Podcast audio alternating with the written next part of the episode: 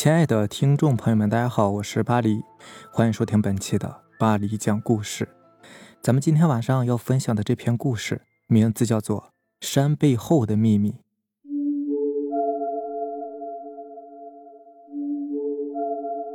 来过新疆的朋友，一定对新疆的地形印象深刻，连绵起伏，并且都是寸草不生的荒山，一眼望不到尽头的戈壁和沙漠。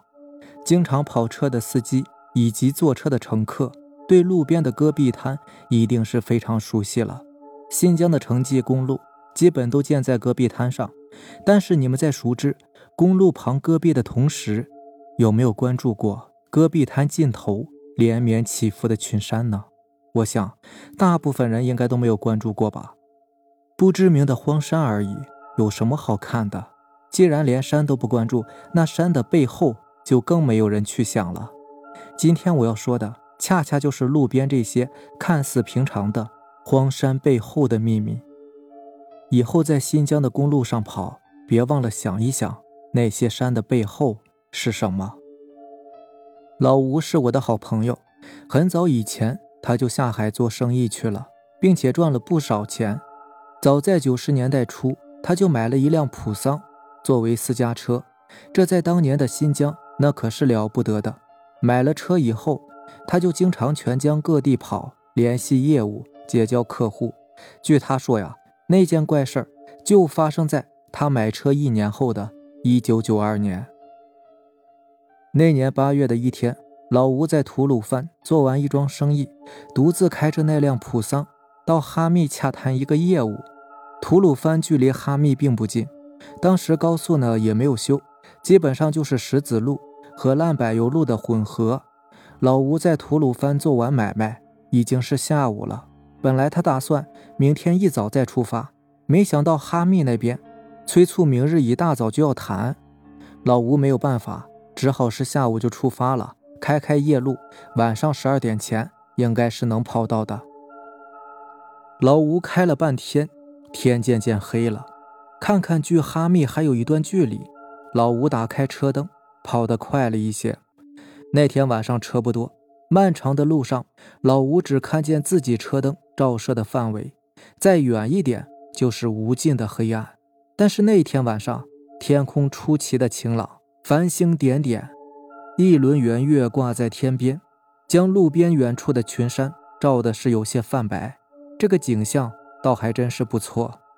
老吴开的久了，不禁也被这美妙的景色所吸引。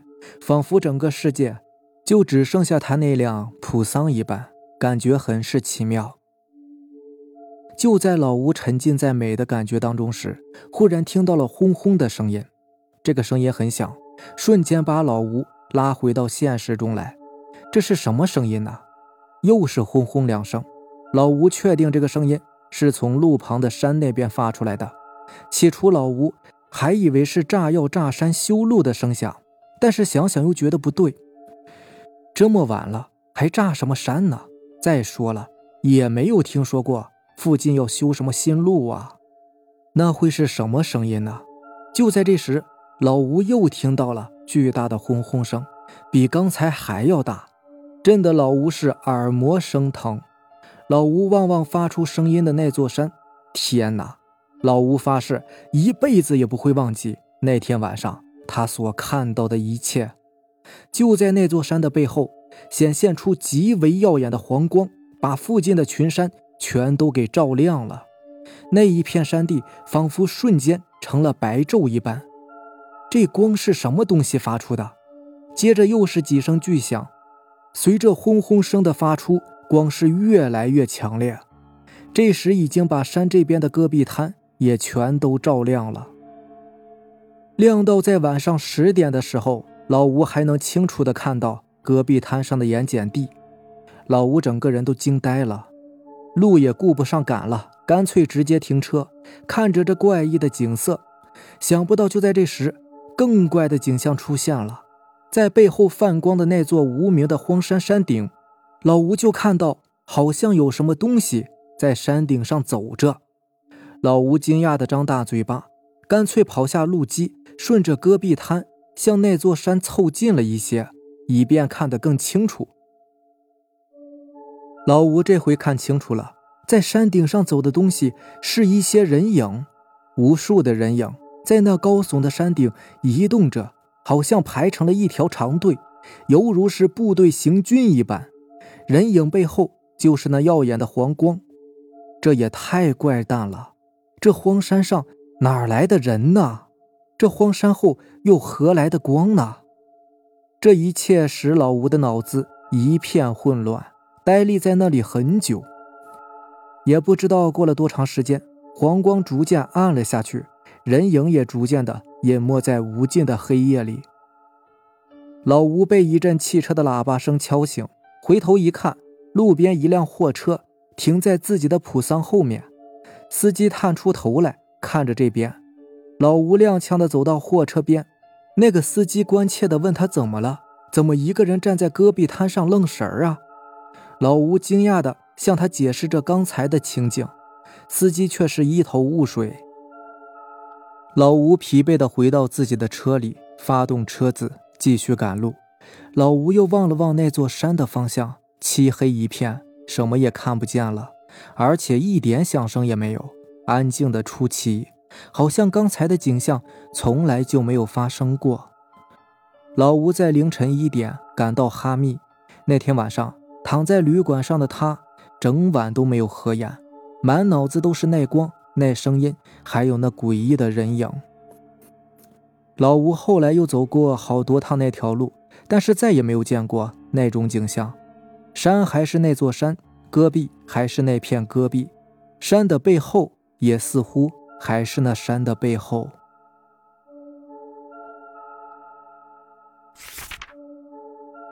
下面这个故事名字叫做《公路轶事》。大家都知道，新疆是出产石油的地方，克拉玛依更是依靠石油发展起来的新城。如今呢，随着塔里木油田的开发，石油越发成为新疆未来几年里的经济支柱。今天我讲的就是关于油的离奇故事。这个故事呢，是我的一个同学告诉我的，他也是听说，是真是假就不清楚了。不过确实也在司机中流传过一阵子。那是九十年代中期的事情，当时南疆那里要修一条公路，具体是什么路我就不说了。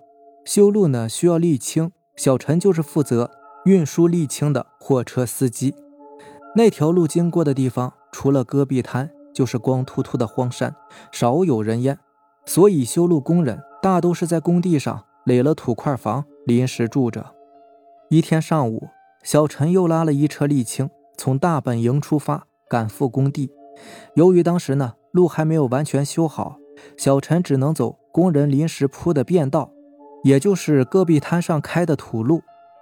大家知道，戈壁滩上多是沙石。颠簸难行，小陈又运输了一大车的沥青，开车呢自然是格外小心的。由于是临时铺的土路，又有很多车在上边走过，路面早已经布满了车辙印，这就在一定程度上遮掩了真实的路基，所以在上面开车极易走岔道。小陈呢是新来的司机，这条道路本身就不熟悉，加上当天走的这条便道。去现场的车很少，又刮着不小的风，视野也比较差。小陈开了半天，七拐八拐的，还是走差了路。不知不觉间，就开出了原来的便道，驶入了戈壁滩深处。当小陈意识到自己偏离了原来的位置时，已经晚了。便道早已是不知去向。顺着来时的车辙印，小陈只看到一种印痕，那就是自己的车留下的。而四周是荒无人烟的大戈壁滩。当时正值中午，烈日当头，小陈就有些慌了，赶紧掉头，打算顺着自己刚来的方向寻找原来的便道。小陈沿着自己的辙印，小心地开着，生怕错过任何岔路。但是开了有两个钟头，还是没有找到便道。原来戈壁滩上的风早已刮起黄沙，把原来的车辙。全都掩埋住了，这就打断了小陈找到原路的唯一线索。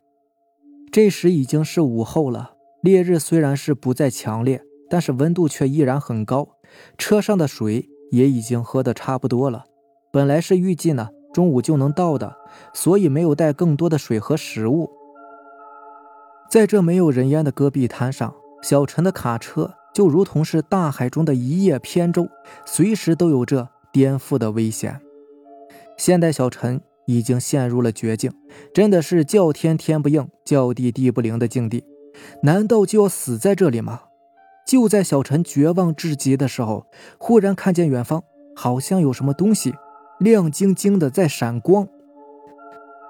由于距离很远，小陈还不能判定到底是什么东西，但是直觉告诉他应该过去看看，说不定是水呢。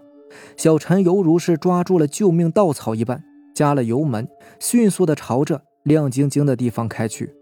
在路上。小陈也有想过，会不会是海市蜃楼一般的幻象？但是仔细观察，确实是有个食物在那里闪着光，而且随着车子的靠近，那闪光是越来越明显。小陈呢，开了一会儿，终于离那闪光的地方很近了。但是开得越近，小陈的心就越发凉，因为那个闪光的地方越看越不像是有水的地方。但小陈依然是抱着一线希望，继续向着目标靠近。终于，小陈来到了闪光的源头，而此时他早已是被眼前的景象给惊呆了。这闪着光的地方确实不是水源，而是一个黑乎乎的大坑。这个大坑足有一个足球场那么大，坑里满是黑乎乎的油状液体，坑外也附着着大量油状液体。而那刺眼的闪光呢，就是太阳照射在液体上反射出来的。尽管这时小陈已经是饥渴难耐，但他还是惊奇地走下车，来到巨坑边，看着眼前的景象，半天没有回过神来。就在这时，巨坑里的油状液体忽然是迅速膨胀，很快高出了地面，然后一股油柱从坑里边喷出来，设有十米高。接着迅速散落在坑周围，犹如是喷泉一般。小陈目瞪口呆，平生从来没有见过如此奇怪的事物。小陈仔细看了看落在地上冒着热气的油滴，一个念头浮现在脑海中：这难道是石油？小陈有点懵了。尽管此时他已经是饥渴难耐，但是眼前的一切使他早已经忘记了这些。随之而来的是惊讶，无比的惊讶。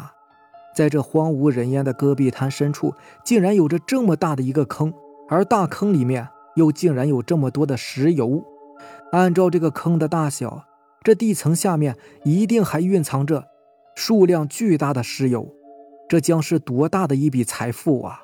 小陈觉得，不管怎么样，一定要走出戈壁滩，把这个秘密公布出去。这将是新疆的宝藏啊！小陈忘记了一切痛楚，就像是刚打过兴奋剂一般的发动车子，继续寻找着走出去的路。当然，他也留意了那个坑的位置，以便日后再来。在发现巨坑后的第四个小时，当小陈快要撑不住的时候，一辆货车在小陈车的旁边超过，还鸣笛示意。小陈猛然发觉，不知不觉间，自己竟然已经走回了原来的便道。而前面不远呢，就是修路的工地了。但小陈自己也说不清楚，迷迷糊糊的怎么就开出来了。到了工地，小陈是连水也顾不上喝，就把自己的奇遇讲给所有人听。但是大家呢都不相信。有人说小陈是不是开车累糊涂了？之后，小陈回到城里，多次向当地物探部门反映情况，但是都没有被采信。大家觉得。小陈讲的实在是太荒谬了，认为他是胡编乱造。小陈闹腾了好长一段时间，最后工作也丢了。人们最后一次看见小陈是在两年后，他整个人好像疯了一般，在街上游荡，嘴里面只有一个字：游游。后来人们就再也没有见过小陈了，戈壁滩里巨坑的秘密也永远无法解开了。前段时间，随着油价的暴涨，一些老司机又谈到了小陈，开玩笑说，如果他说的那个充满石油的巨坑是真的，物探部门实地开采了，那么新疆就真的是要富得流油了。也许在南疆戈壁滩深处，那个巨坑依然在默默的等待着吧。好了，这就是咱们今天晚上要分享的故事了。喜欢咱们的节目呢，就点个订阅吧。行，那咱们明天见，拜拜，晚安。